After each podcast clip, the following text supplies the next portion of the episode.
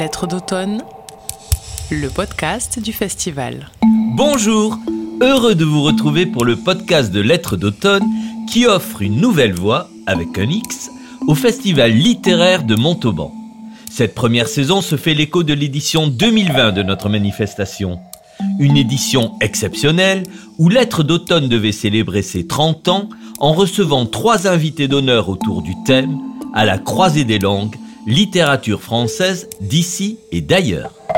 C'est vrai que j'ai un grand appétit de, de culture et de livres et une grande soif de savoir. Peut-être c'est effectivement ce qui me caractérise le plus, c'est la, la curiosité. Prix du livre inter 2009 pour Zone, prix Goncourt des lycéens 2010 pour Parle-leur de bataille, de rois et d'éléphants, prix Goncourt 2015 pour Boussole, liste non exhaustive, Mathias Sénard sera notre convive dans cet épisode. Convive n'étant pas un mot choisi par hasard pour l'auteur du banquet annuel de la confrérie des Fossoyeurs, son dernier roman paru chez Actes Sud. Mais Mathias Sénard ne se borne pas à ce travail de romancier. Il est, ou a été, scénariste de BD, d'un roman graphique, poète, animateur de revues culturelles, animateur radio sur France Culture, à quoi on pourrait ajouter sa passion pour l'art contemporain et pour la gastronomie? Rendez-vous au plus vite dans son restaurant libanais Le Caracalla, situé sur les hauteurs de Barcelone. Et n'oublions surtout pas sa passion des langues, qui irrigue toute son œuvre et l'a conduit à traduire deux ouvrages, l'un du persan, l'autre de l'arabe. C'est pourquoi, le temps d'un petit échange, nous avons souhaité inviter aussi à notre table Anne Weber, écrivaine et traductrice, qui a la particularité de traduire elle-même ses propres ouvrages de l'allemand au français. Mais en guise d'apéritif ou de mise en bouche, découvrons un extrait de ce livre sur lequel plane l'ombre de Rabelais, le banquet annuel de la confrérie des Fossoyeurs, grâce aux voix de Maurice Petit et de Nathalie Vidal. Lettres d'automne, le podcast du festival. Pour les besoins de sa thèse sur la vie à la campagne au XXIe siècle, David Mazon, étudiant en anthropologie, s'installe à la pierre Saint-Christophe, village fictif au bord du marais Poitevin, pour y observer les us et coutumes de ses habitants, parmi lesquels Monsieur le maire. Également fossoyeur, celui-ci s'active à préparer le banquet annuel de sa confrérie, ripaille de trois jours durant lesquels la mort fait trêve. Mais bon, fossoyeux, voici le banquet annuel de notre confrérie, comme tous les ans depuis que le monde est monde, où nous allons ripailler, nous emplir la panse et le gosier. Réjouissons-nous, frères de tristesse, et laissons nos longues figures pour de gigantesques rires.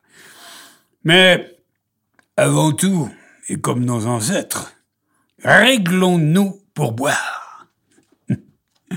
On entendit alors glouglouter les liquides dans les gosiers, les bruits des langues contre les babines, les héros des mois civils, les soupirs de soulagement des plus assoiffés.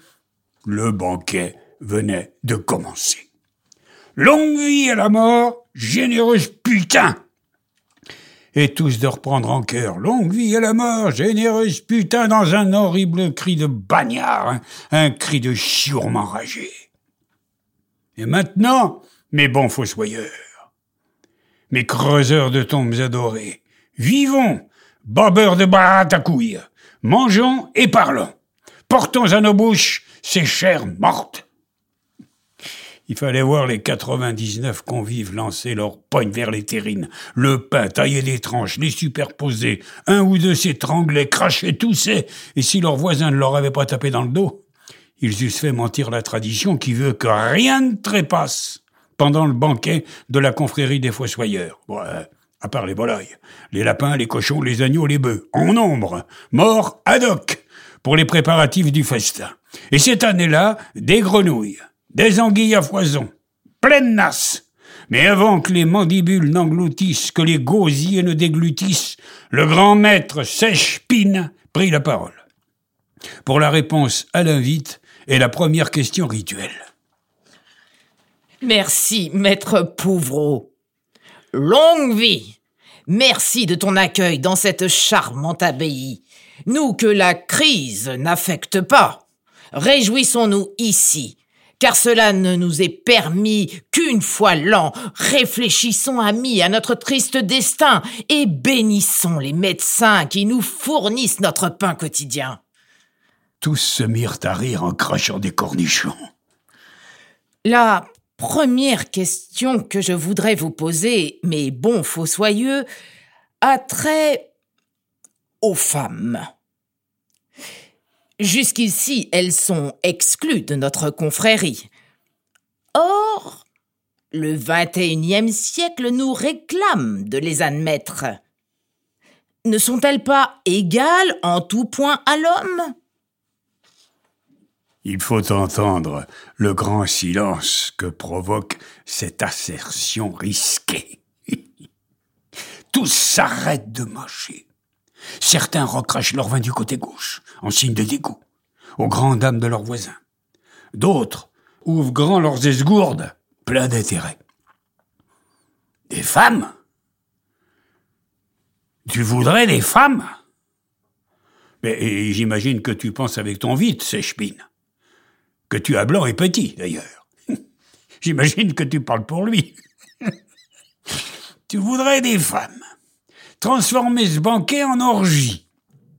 Euh, euh, pourquoi infliger aux dames un métier de malheur hein? Pourquoi les associer à notre triste destin si elles en sont exclues?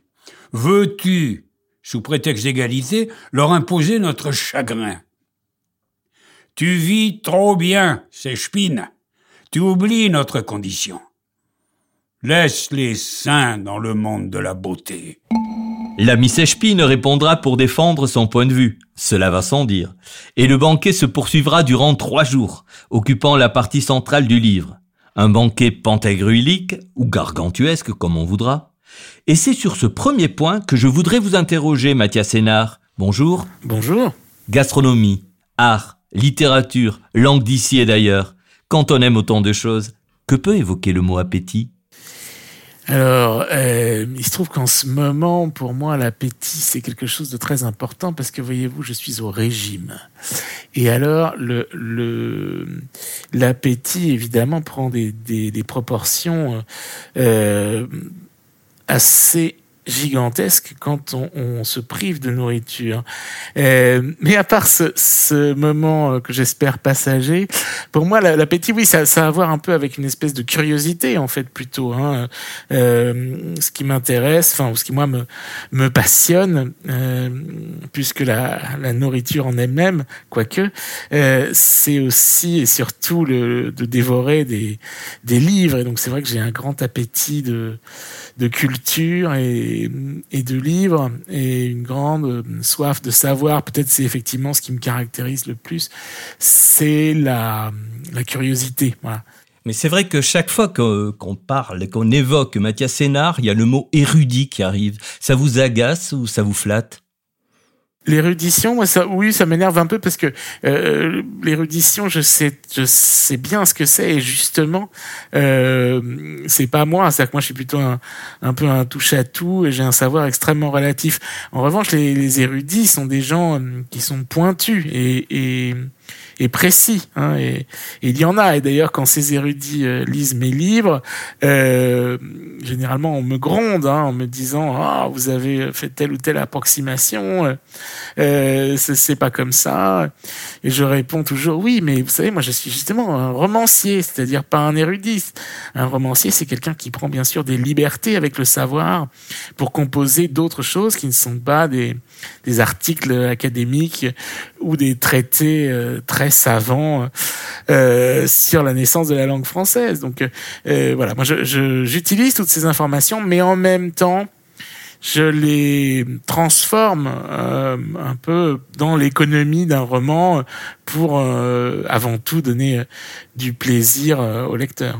Mais le choix du roman obéit à ça, c'est le genre qui permet de tout embrasser, de tout mélanger. Et on pourrait dire aussi que votre roman vos romans, plus exactement, englobent aussi une part d'essai, une part de poésie.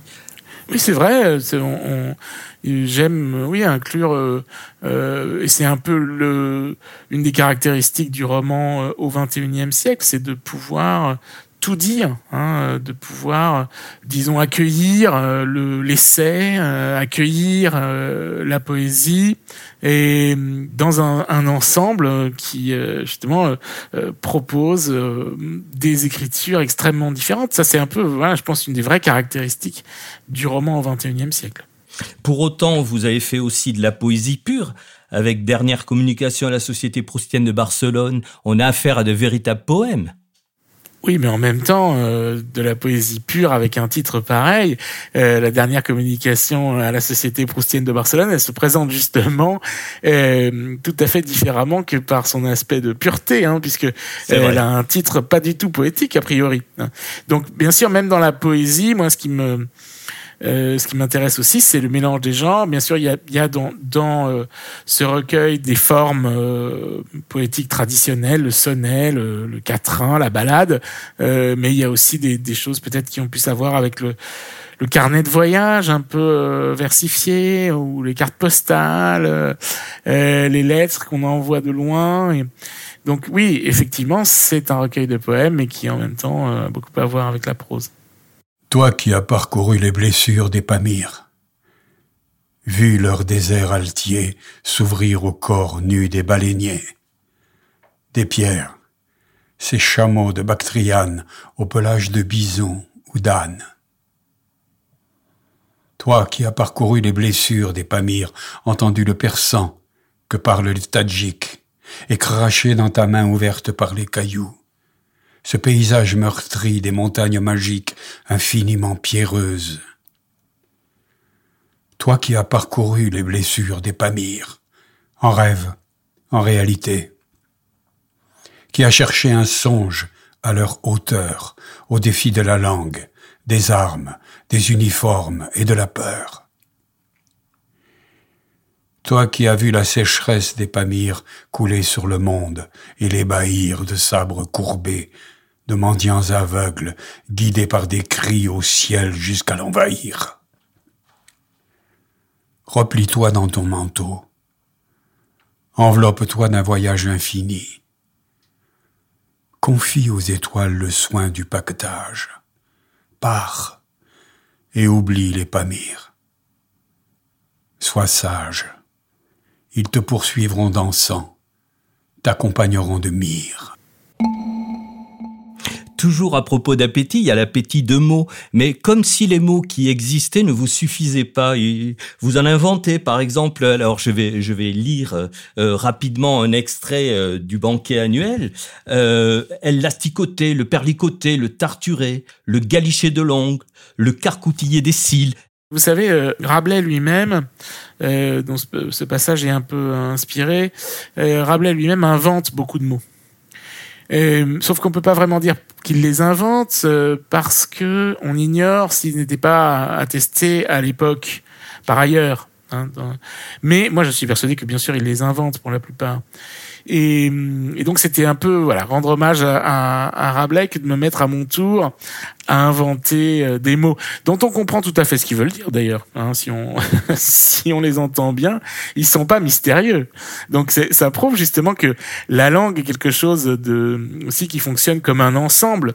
Et même si euh, on peut euh, inventer des singletons pour ainsi dire euh, qui se trouvent tout seuls à la croisée de plusieurs ensembles, le simple jeu des phonèmes leur fabrique un, sens plus ou moins ou l'analogie, on va dire, avec d'autres mots leur donne plus ou moins une connotation euh, euh, X ou Y. Est-ce que le choix du roman, c'est pas aussi de vivre d'autres vies? Euh, Vous voilà sociologue dans tel livre, vous voilà musicologue dans tel autre. Oui, exactement. Ça fait vraiment partie pour moi du, du plaisir du roman. Euh, c'est de bon vivre, c'est peut-être un bien grand mot, mais en tout cas de m'intéresser à énormément de vies qui sont pas forcément la mienne. Euh, ça a commencé euh, dans mon premier roman par la vie d'un jeune soldat, un tireur d'élite, euh, un sniper, euh, la vie d'un chirurgien par la suite. voilà, énormément de, de, de possibilités d'être autre et même être autre, euh, euh, m'inventer euh, jeune arabe marocain, me m'imaginer femme, essayer de vivre justement la différence pour en tout cas la la partager. C'est un peu, pour moi, la littérature et notamment le roman, c'est vraiment la possibilité d'accueillir autrui et de donner une voix et un visage à cet autrui. Au cœur du banquet, il y a la grande roue karmique, la grande roue du temps, la grande roue de la mort qui permet de se réincarner alors euh, euh, sous toute forme. Hein. Ça peut être un végétal, ça peut être un animal, ça peut être un homme du passé ou une femme du passé, du présent euh, ou, ou, de l'avenir. si vous deviez vous réincarner vous-même, Mathias Sénard, que choisiriez-vous? Alors le principe, c'est que justement, on peut pas choisir sa réincarnation. Hein. je sais bien, mais là, je vous le permets. moi, en quoi je me réincarnerais? Bah, Je me réincarnerais en, en homme euh, qui aurait une plus grande chance de, de s'arracher à la roue du destin, bien sûr. Hein. C'est ça aussi le sens des réincarnations, c'est d'essayer de de sortir de la roue pour euh, être enfin euh, libre et connaître et savoir, hein, comme le Bouddha, la réalité ultime du monde. Donc, si je devais me réincarner, enfin en tout cas si on pouvait choisir, bien sûr, je chercherais à me réincarner en quelqu'un qui serait encore plus avancé, euh, puisque les, les, êtres humains sont déjà les, les réincarnations supérieurs qui ont le plus de chances de, s'extraire de, de la roue. Donc euh, je chercherai à me réincarner encore euh, plus près de cette libération. Euh, je voudrais maintenant que nous abordions le thème de la traduction. Alors vous avez traduit vous-même, on a parlé des divers mélanges de langues qu'il peut y avoir au sein de vos propres livres. En tant qu'animateur de radio à la salle des machines sur France Culture, vous avez régulièrement invité des, traducteurs. C'était aussi le cas pour euh, euh, Lettres d'automne, vous deviez euh, animer et participer à une table ronde intitulée Traduire du silence avec Claro, avec Diane Meur. Il y avait également Anne Weber, et écoutez-la, je l'ai interrogée sur sa singularité. Elle traduit elle-même en français ses propres romans depuis l'allemand. Je suis arrivée en France à l'âge de 18 ans, mais j'avais commencé à écrire adolescente en allemand bien sûr, puisque c'était ma langue maternelle. Et en arrivant en France, j'ai continué à écrire en allemand, ce que j'écrivais, ce que je continuais à écrire. Et puis au bout de quelques années, les mots qui me venaient à l'esprit quand je voulais écrire quelque chose, c'était devenu des mots français. Alors, si bien que mon premier manuscrit en prose que j'ai envoyé à un éditeur était, écrit en, français et il a été refusé. Euh, ah, mais le deuxième a été accepté. Il a été publié en France par le Seuil et ensuite mes amis et ma, famille en Allemagne m'ont dit mais qu'est-ce que c'est que ce livre? On peut pas le lire. Qu'est-ce qu'il y a dedans? J'ai d'abord fait une version allemande pour eux. Et puis, euh, il s'est trouvé un éditeur aussi en Allemagne. Et depuis, je fais toujours ces deux versions. Mais euh, au bout de deux, trois livres, j'ai inversé l'ordre. C'est-à-dire que j'ai je, je suis revenu à l'allemand comme langue de, de départ, euh, langue de la première version. Et je me l'explique a posteriori par le fait que j'avais peut-être besoin d'un détour par une langue euh, étrangère pour euh, revenir à ma langue maternelle et pour prendre une distance avec ma langue maternelle. La distance juste, voilà. Est-ce que désormais vous y pensez lorsque vous écrivez cette première version en allemand? Maintenant, vous savez d'ores et déjà, je suppose que vous allez vous traduire. Et est-ce qu'au moment d'écrire, vous pensez déjà à cette traduction? Bizarrement, non. C'est très étrange d'ailleurs, je me l'explique pas très bien, mais sur le moment, je ne, je, parce que, alors je peux vous assurer que si j'y avais pensé, il y a, il y a certains livres que je n'aurais pas que je n'aurais pas écrit comme ça parce que ça aurait été trop casse-tête de, de, faire une version, une deuxième version. Est-ce que ça donne au final, à vos yeux, deux livres différents ou est-ce que c'est toujours un livre traduit? Euh, Alors, c'est euh, un livre traduit euh, au sens où je ne laisse pas la première version complètement fermée et je, ne recrée pas tout de tête. Euh, mais j'avance bien comme une traductrice, comme je, je fais quand je traduis un autre auteur, phrase par phrase ou, paragraphe par paragraphe, plus ou moins. Sauf que, sauf que, euh, je, je peux me permettre et je me permets beaucoup plus de liberté et, que je peux en couper un passage si je juge qu'il est de trop ou qu'il est intraduisible. Je peux vraiment en faire ce que je veux, ce qui est absolument impossible pour un traducteur professionnel. Quand, quand je traduis quelqu'un d'autre, évidemment, je ne me permets pas de, je ne sais pas si j'ai traduit par exemple Pierre Michon en, allemand, je n'allais pas lui lui couper des phrases qui qui, étaient trop difficiles à traduire. Vos œuvres connaissent d'autres traductions, je suppose, sur lesquelles vous n'avez pas la main mise. Euh, oui, surtout là, euh, le, dernier qui, a eu un prix en Allemagne, et maintenant il est en train d'être traduit dans une douzaine de langues. Et là, c'est très intéressant pour moi, qui n'avait pas trop l'habitude jusqu'ici, de, répondre aux questions des, traducteurs et de voir ce ce qu'ils sont.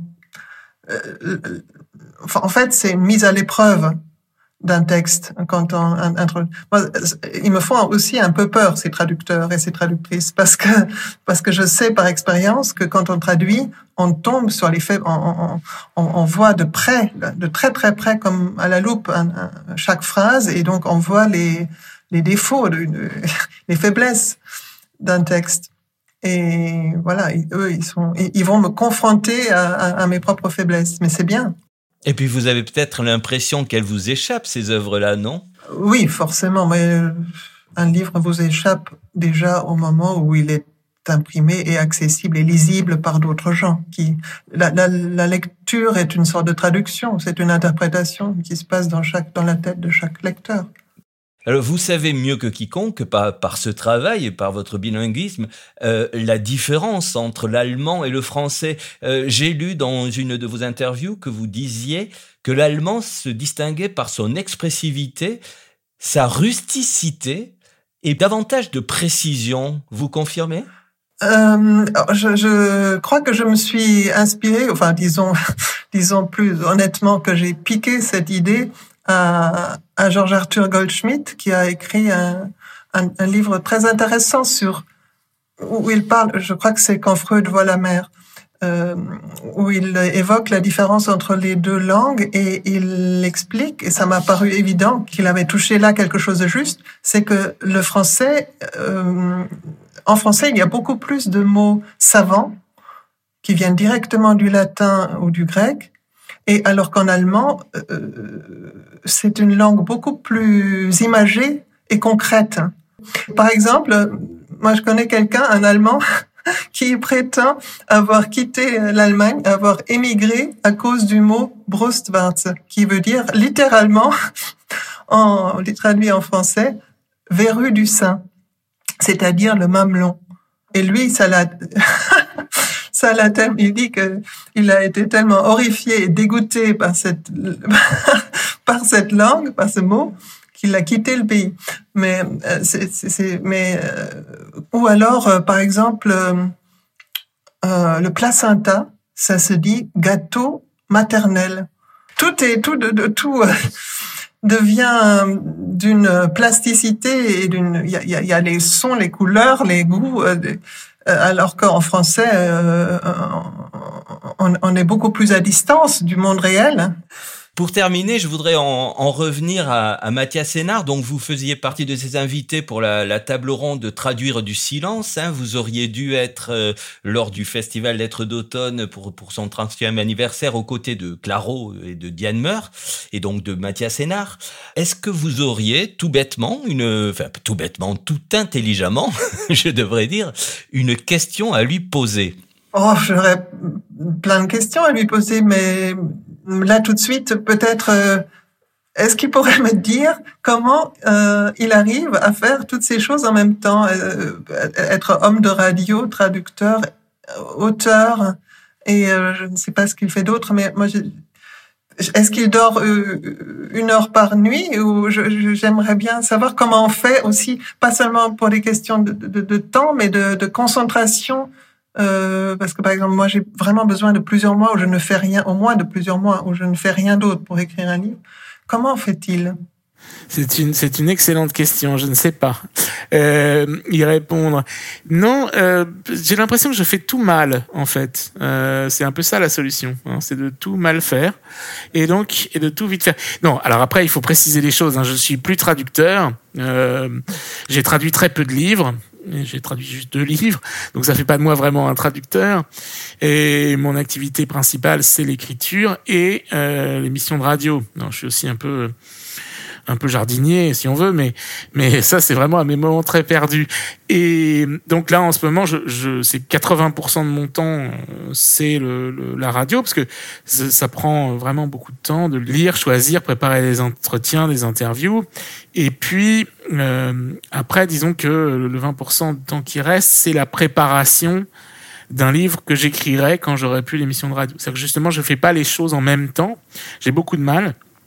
Et je suis un peu comme Anne Weber le disait, euh, c'est-à-dire que euh, j'ai besoin de concentration vraiment pour rentrer dans un texte et, ne, ne, faire que ça et ne pas en sortir. Et donc, euh, pendant l'année, bah, je mets un peu entre parenthèses euh, ma création euh, personnelle, mon écriture personnelle, à part deux trois choses par-ci par-là, mais euh, disons les, les, vrais gros projets, et je les retrouve, par exemple, au moment des vacances ou quand le, disons l'activité quotidienne s'arrête. Voilà, c'est un peu comme ça que je fonctionne. Mais dans ces cas-là, vous écrivez 8 heures par jour, dites-moi. Non, j'arrive pas à écrire 8 heures par jour. c'est très difficile. Euh, en revanche, je peux consacrer 10, 12, 15 heures à un texte, ça oui. Mais l'écriture proprement dite, euh, dans mon cas, j'ai du mal à dépasser euh, 4, 5 heures de suite vraiment concentré. Après, le reste du temps, c'est de la relecture, de la correction, et puis de la préparation de ce qu'on va écrire le lendemain ou le surlendemain, c'est-à-dire euh, des recherches, d'autres lectures, euh, du travail sur des détails, euh, des lieux, des histoires, voilà. Mais l'écriture proprement dite, euh, si on est vraiment concentré et, et puissamment présent, euh, dans mon cas, elle peut rarement dépasser plus de 4-5 heures de suite. Vous avez oublié quelques activités que vous avez pratiquées en tout cas. Euh, vous avez été galeriste, amateur d'art contemporain que vous êtes. Non, j'ai pas vraiment été galeriste. C'était mon camarade euh, Julien Bézi, qui est aujourd'hui le directeur des éditions Naïma. Et oui, effectivement, pendant un moment, euh, à Troyes, euh, on a fondé une, une galerie et surtout une maison d'édition d'estampes, hein, donc euh, d'art euh, multiples, euh, qui s'appelait Skrawitch et qui a donné donc les éditions Naïma aujourd'hui et qui s'intéresse beaucoup plus à, à l'édition numérique. Mais ça, c'était une expérience assez fascinante et c'est vrai que j'ai toujours adoré euh, l'art contemporain, le, le multiple euh, et l'estampe, et notamment la lithographie. Ça, c'est vrai. Dites-moi, on retrouve euh, l'édition illustrée, j'insiste sur ce mot, des Mille et Une Nuits. Oui, peut-être, euh, oui, mais c'est vrai que euh, c'est c'est très tentant euh, quand on arrive à mon âge, c'est-à-dire bientôt 50 ans, de relire sa vie en arrière en disant euh, ah tout provient euh, de l'enfance, de tel moment et tout ça. Et donc on, on peut assez facilement euh, retrouver ces, ces, moments originels en dit, et, et, se dire ah voilà ben, tout vient de ce moment où j'emprunte euh, un volume illustré des Mille et une nuits euh, à la bibliothèque de, municipale de, de Sainte-Pezaine à côté de Niort. Euh, oui, mais en fait non, bien sûr, hein, puisque c'est pas une euh, c'est une reconstruction et je pense que il y a aussi certains hasards dans la vie qui font que très certainement, si je m'étais pas euh, inscrit euh, en euh, art contemporain à l'école du Louvre, j'aurais pas rencontré bien sûr les œuvres, les artistes et ainsi de suite, et ça aurait pas en même temps créé en moi ce désir d'image et, ce plaisir aussi de l'art. Je ne veux pas remuer le couteau dans la plaie puisque vous êtes en en train de faire un régime, m'avez-vous dit, mais malgré tout, vous avez tenu un restaurant. Si ce n'est tenu, en tout cas, vous avez été propriétaire d'un restaurant à Barcelone. Je le suis encore, oui, oui. Un restaurant libanais, oui, qui s'appelle le Caracalla, euh, euh, rue Torrendoya à Barcelone, à Gracia. Euh, oui, oui, ça c'est une très belle aventure aussi, euh, mais une fois de plus, euh, en fait, ça vient d'une rencontre. Un, un, très vieil ami à moi, libanais, était toujours hein, donc euh, restaurateur et euh, quand il a voulu commencer une nouvelle aventure en 2010, il m'a proposé de s'associer avec lui puisqu'il savait que non seulement le Liban, la cuisine libanaise, mais aussi la restauration m'intéressait. Et j'ai dit oui avec plaisir et voilà. Et donc j'ai, je suis rentré un peu dans ce milieu. J'ai, mais c'est lui le patron et puis on a euh, une chef libanaise qui s'appelle Patricia Korm. Donc non, non, moi je suis juste, euh, je donne des idées qui sont suivies ou pas, des idées culinaires et gastronomiques, euh, des pistes à explorer, des idées de, de décoration et puis aussi un peu du, du, sens à donner à cet endroit, voilà, que ce soit un peu un, un havre, un port, un, refuge, euh, un petit morceau du, du Moyen-Orient euh, en Europe, et développer aussi les, les, liens autour de cela entre euh, le Moyen-Orient, le Liban, la péninsule et l'Europe. Donc oui, c'est un peu aussi, je suis peut-être une petite source d'inspiration aussi pour cet endroit. La question est un peu facile, mais à propos de liens, est-ce qu'on peut établir, surtout quand on a écrit le banquet annuel avec un, énorme banquet des fossoyeurs, hein, je renvoie les lecteurs à, votre livre, est-ce qu'on peut établir un lien entre la cuisine et la littérature? Ah mais bien sûr, c'est pas, on peut pas établir un lien entre la cuisine et la littérature. C'est qu'il y a quelque chose de très littéraire dans la cuisine et quelque chose de très gastronomique dans la littérature. Euh, de beaucoup d'aspects. D'abord, euh, pour le côté, euh, disons, la description hein, de de la gastronomie, des repas, de la cuisine et une grande partie de, de la littérature. Et puis ensuite, euh, la gastronomie comme métaphore. Hein, euh, on peut considérer que euh, le roman n'est rien d'autre qu'une cuisine, hein, une gamelle dans laquelle on va mettre des ingrédients.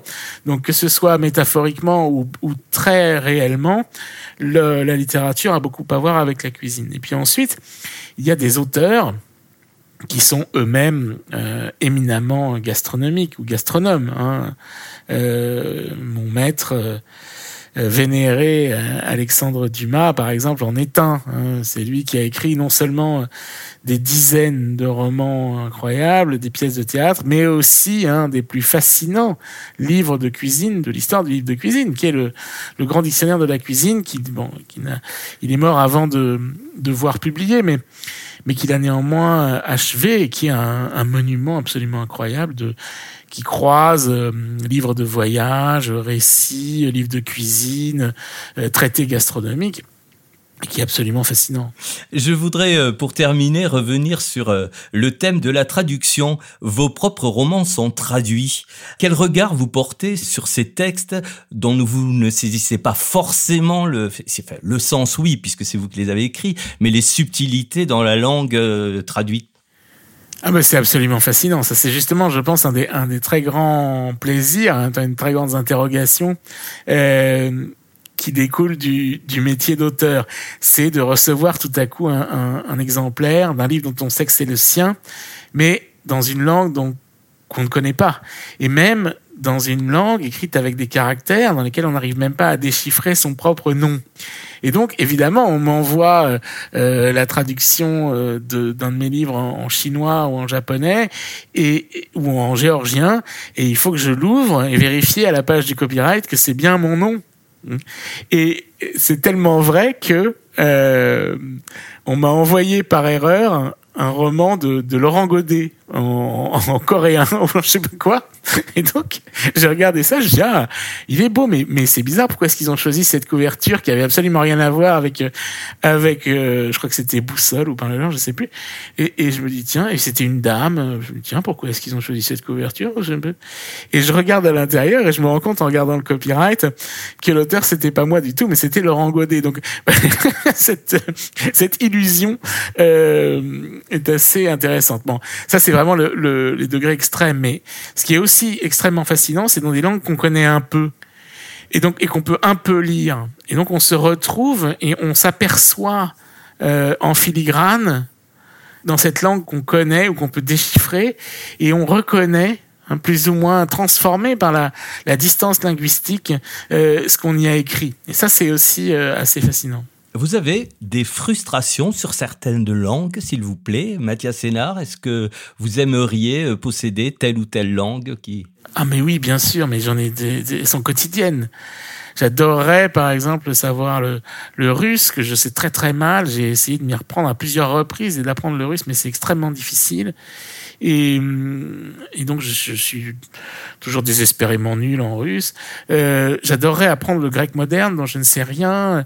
J'aimerais bien euh, savoir bien mieux l'allemand euh, que je ne le sais. Euh, donc oui, de toute façon, les, langues, c'est un infini. Euh, et, on est toujours frustré, ça c'est évident. C'est le monde passe par les langues et, le monde est trop vaste pour une seule vie. 12 décembre. Première journée d'adaptation à mon nouveau terrain. 649 habitants à la Pierre Saint-Christophe, d'après le dernier recensement et la mairie. 284 feux, comme diraient les anciens. Le gentillet est pétro-christophorien, d'après Wikipédia et la page web de la mairie. Chère pétro-christophorienne, cher pétro-christophorien, j'ai décidé de réaliser une centaine d'interviews parmi vous, tout en choisissant l'interviewé pour obtenir à la fin le même nombre de personnes dans chaque genre et classe d'âge. Ça me semble empiriquement une bonne idée. Un an de travail, réparti en deux campagnes de six mois. Génial. Je me sens plein d'énergie. J'ai jeté un coup d'œil à l'ébauche d'articles pour Ruralité vivante et eu tout de suite une première intuition. Décidément, je travaille bien à la campagne. 12 décembre, suite. Il est deux heures du matin. Là, le silence et la solitude m'angoissent, impossible de dormir. J'entends des bestioles et j'ai l'impression qu'elles vont me grimper dessus dans la nuit. Trop tard pour appeler Lara. Elle a bien ri quand je lui ai annoncé que mes appartements s'appelaient dorénavant la pensée sauvage. Il n'y a personne en ligne sur le chat. En plus, je n'ai que les argonautes du Pacifique occidental, le journal de Malinowski et 93 d'Hugo à lire. Pas terrible pour se changer les idées. Pourquoi ai-je emporté 93 Sans doute parce que j'ai eu la vague impression que ça se passait par ici. J'ai un peu froid. Demain, il faudra que je voie avec Mathilde, ma logeuse, pour qu'elle me prête un chauffage. Et maintenant? Jouer à Tetris, voilà qui me détendra. 13 décembre. Radio. Météo, Noël approche, etc. Pluie glaciale, mob impossible. Acheter un orac, important. Premier repérage dans le village. J'ai découvert qu'au bout du champ devant ma pensée sauvage, derrière les arbres, un peu en contrebas, coule une rivière. Ma logeuse m'a fait visiter l'église. La clé est très impressionnante. Au moins deux bons kilos de fer forgé, L'église en elle-même un peu moins. Décor pauvre, assez banal, joli tout de même. Après un truc marrant. Le maire est aussi le croque-mort du canton ou l'inverse. Lu un excellent article sur Internet à propos de l'inventeur russe de Tetris. Un génie ce type. Il faudrait lui donner le Nobel. Apparemment, il ne l'a pas encore obtenu. RAS. 14 décembre. Bien dormi. Le chat a de nouveau déposé un crapaud mort devant ma porte. Sympathique offrande. J'ai décidé de rentrer à Paris le 23 pour les fêtes. Il me reste dix jours de boulot avant la trêve. Premier entretien, Mathilde. Comme je l'ai pour ainsi dire sous la main, c'est le plus facile. Elle me permettra de mettre au point ma grille de questions et je pourrai l'affiner par la suite. Je lui ai expliqué pourquoi j'étais là, pourquoi j'allais passer un an dans ce village. Elle a eu l'air surprise. Vous allez nous étudier, c'est ça? Elle a dit. Euh, j'ai répondu euh, Pas que vous, ce qui n'était pas très adroit. Alors j'ai ajouté Le but de ma thèse est de comprendre ce que signifie vivre à la campagne aujourd'hui. J'ai trouvé cette synthèse fulgurante. Comme quoi c'est au contact de la réalité qu'on formule vraiment ses objectifs. Elle a eu l'air rassurée, je crois. En tout cas, rendez-vous pris pour demain matin. Là, je file, je dois retrouver le maire au café pêche pour qu'il me présente le patron et les habitués. L'édile prend sa tâche très au sérieux, apparemment. Quand il a su que je venais de la Sorbonne, c'est un peu vrai. Il a tenu à me faire lui-même les honneurs du village. Sa question, c'est pourquoi nous? Pourquoi ici? Je ne peux pas lui expliquer le coût de la subvention du conseil départemental des Deux-Sèvres, ce serait un peu humiliant. Je ne peux pas non plus lui dire que le nom du patelin m'amusait et qu'il était assez paumé pour être intéressant. Alors je réponds que c'est mon directeur de thèse, le célèbre professeur Yves Calvet, qui a choisi l'endroit. C'est plus sérieux, comme si le doigt de Dieu, de l'université en l'occurrence, avait désigné leur campagne. Ils se sentent valorisés, et c'est très bien. Je me demande ce que Calvet dirait s'il savait. Il s'en battrait très certainement le coquillard. Bon, je file, je suis déjà en retard.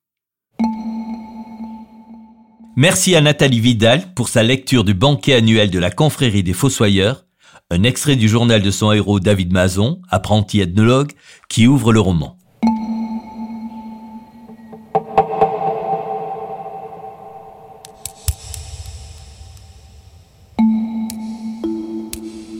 C'était Lettres d'automne le podcast, saison 1, produit par Confluence et réalisé par Mathieu Viguier du studio Cute. Entretien Brice Torresias, lecture Nathalie Vidal et Maurice Petit, musique du générique Alexis Kowalczewski. Nous remercions vivement l'ensemble des partenaires qui soutiennent le festival Lettres d'automne. Vous pouvez retrouver les autres épisodes de Lettres d'automne le podcast sur toutes les plateformes d'écoute et sur confluence.org. Et vous pouvez également suivre la programmation de Confluence en vous abonnant à notre lettre d'info. N'hésitez surtout pas à commenter et à partager ce podcast sur les réseaux sociaux. À bientôt. Lettre d'automne, le podcast du festival.